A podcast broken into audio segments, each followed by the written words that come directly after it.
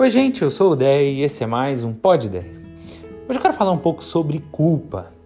Lá em Lucas 5, a Bíblia fala sobre a pesca maravilhosa, aquele momento onde Pedro, que pescou a noite inteira, escuta de Jesus: Ó, oh, volta lá e vamos pescar.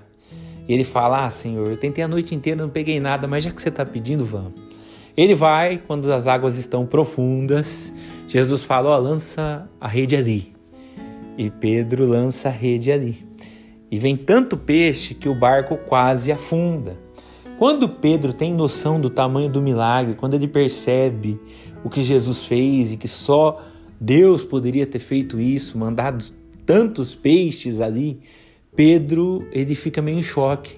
Ele se joga aos pés de Jesus e ele fala: Afasta-te de mim, porque eu sou um pecador.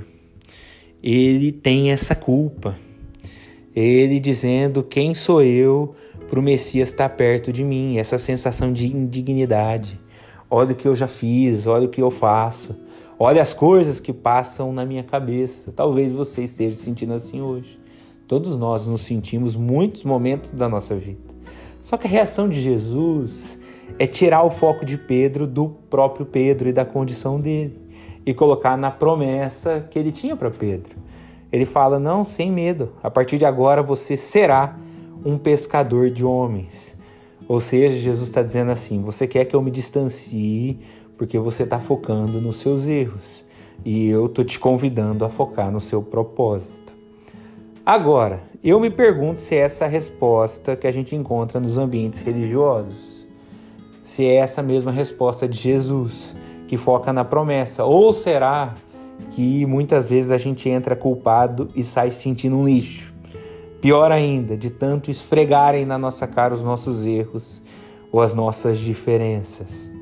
Gente que nem nos conhece tem certeza de que a coisa certa a fazer é nos confrontar e exigir que a gente mude imediatamente, como se isso fosse uma mera questão de força de vontade imediata. Gente que se estivesse no lugar de Jesus ia responder para Pedro: é, se afasta mesmo e volta no dia que você tiver melhorzinho. Você pode perceber que hoje é sobre culpa e sobre o problema da religiosidade nas pessoas. Deixa eu te dizer uma coisa: focar em quão ruim você é também é o oposto de adorar a Deus porque você continua focando em você mesmo. É a história do filho mais velho e o filho mais novo do filho pródigo. Um é, não quer saber de Deus e vai para longe do pai, né? E o outro também está perto, mas não está perto do pai, porque só está focando em si mesmo. Então, quero te dizer hoje que o confronto faz parte do caminho, mas não é o caminho em si. O caminho é olhar para Jesus, para o sacrifício dele, para o quanto ele nos ama e para o que ele deseja fazer de nós. Às vezes eu reflito sobre o seguinte, quando as pessoas me perguntam por que, que eu não saio confrontando as pessoas. O que eu me pergunto é: se você percebe que o seu filho anda indo mal na escola e você começar a dizer para ele todo dia que ele é preguiçoso, que ele é incompetente, que nesse caminho não vai dar em nada na vida, você acha que ele vai melhorar por isso? Ou você acha que ele vai se tornar exatamente isso que você está falando? E ainda que ele melhore, na força do ódio de você, provavelmente ele nunca mais vai olhar na sua cara. Eu acho muito esquisito que algumas pessoas achem que a solução para alguém encontrar a Deus é ficar fazendo elas se sentirem piores ainda. Eu acho que a gente precisa fazer exatamente o contrário. Nesse exemplo que eu dei, a gente relembra o nosso filho de quem ele é. A gente mostra para ele o que ele ainda pode ser. A gente fala do quanto a gente acredita nele. Entende o que Jesus fez com Pedro aqui, o que ele faz comigo e o que ele faz com você? Ele pede para você focar nos planos dele, focar nele, mesmo com as suas falhas, porque ele tem amor suficiente para lidar com as suas falhas e paciência para te ensinar. Se dias eu ouvi do André Fernandes que só quem te viu inteiro sabe as partes que estão faltando.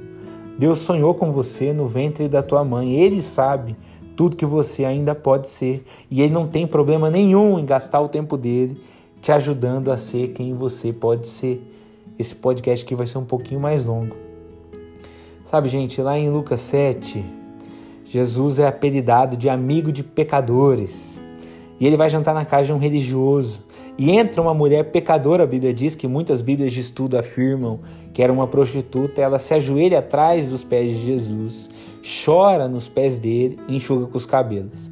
Daí o fariseu, dono da casa, o religioso, ele pensa consigo mesmo: se esse aí fosse profeta mesmo, se esse Jesus aí de fato fosse alguém de Deus, ele saberia o tipo de mulher que é essa aí. Ele está deixando ela encostar nele.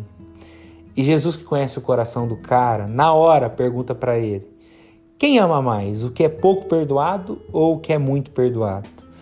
Ele fala para o cara: essa mulher aqui ó, errou muito, mas eu perdoei muito e por isso ela me ama muito. E você? Me parece que quem se acha o sertão nem consegue amar a Deus por ter sido perdoado.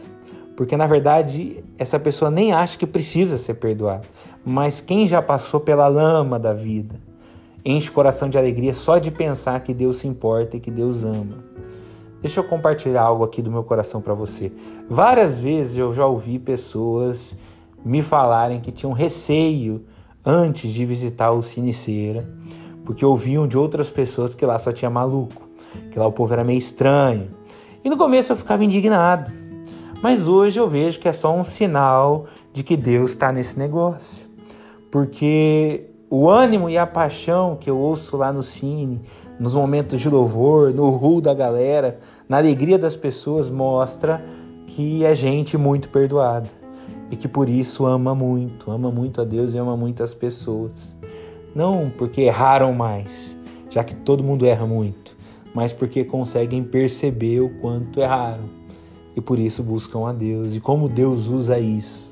Tem uma música do Maverick City que diz: Se você me conhecesse naquela época, você acreditaria em mim agora. Porque tem gente que a gente olha e fala: que jeito que mudou assim. Que jeito que era aquele traste e agora a gente fina. Que jeito que agora pensa tanto no próximo. Que jeito que agora quer saber de Deus, agora tem tanta sabedoria. É isso que Deus quer fazer com todos nós. Eu acho incrível esse apelido de Jesus, amigo de pecadores, porque ele acolhe e ama a gente como eu e como você. Que maravilha é isso. Jesus é amigo do Deio, Jesus é seu amigo.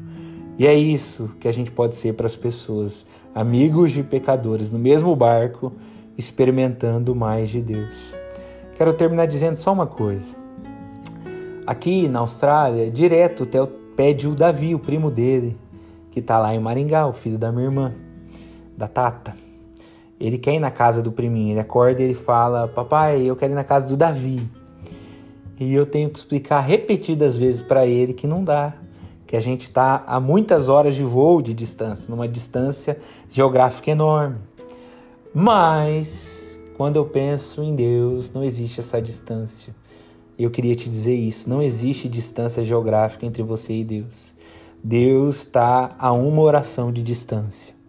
E talvez hoje seja o dia que você está se sentindo terrível diante de Deus. Sem medo. Deus tem um plano para você. Ele quer que você permaneça por perto. Que Deus nos abençoe. Tchau, tchau.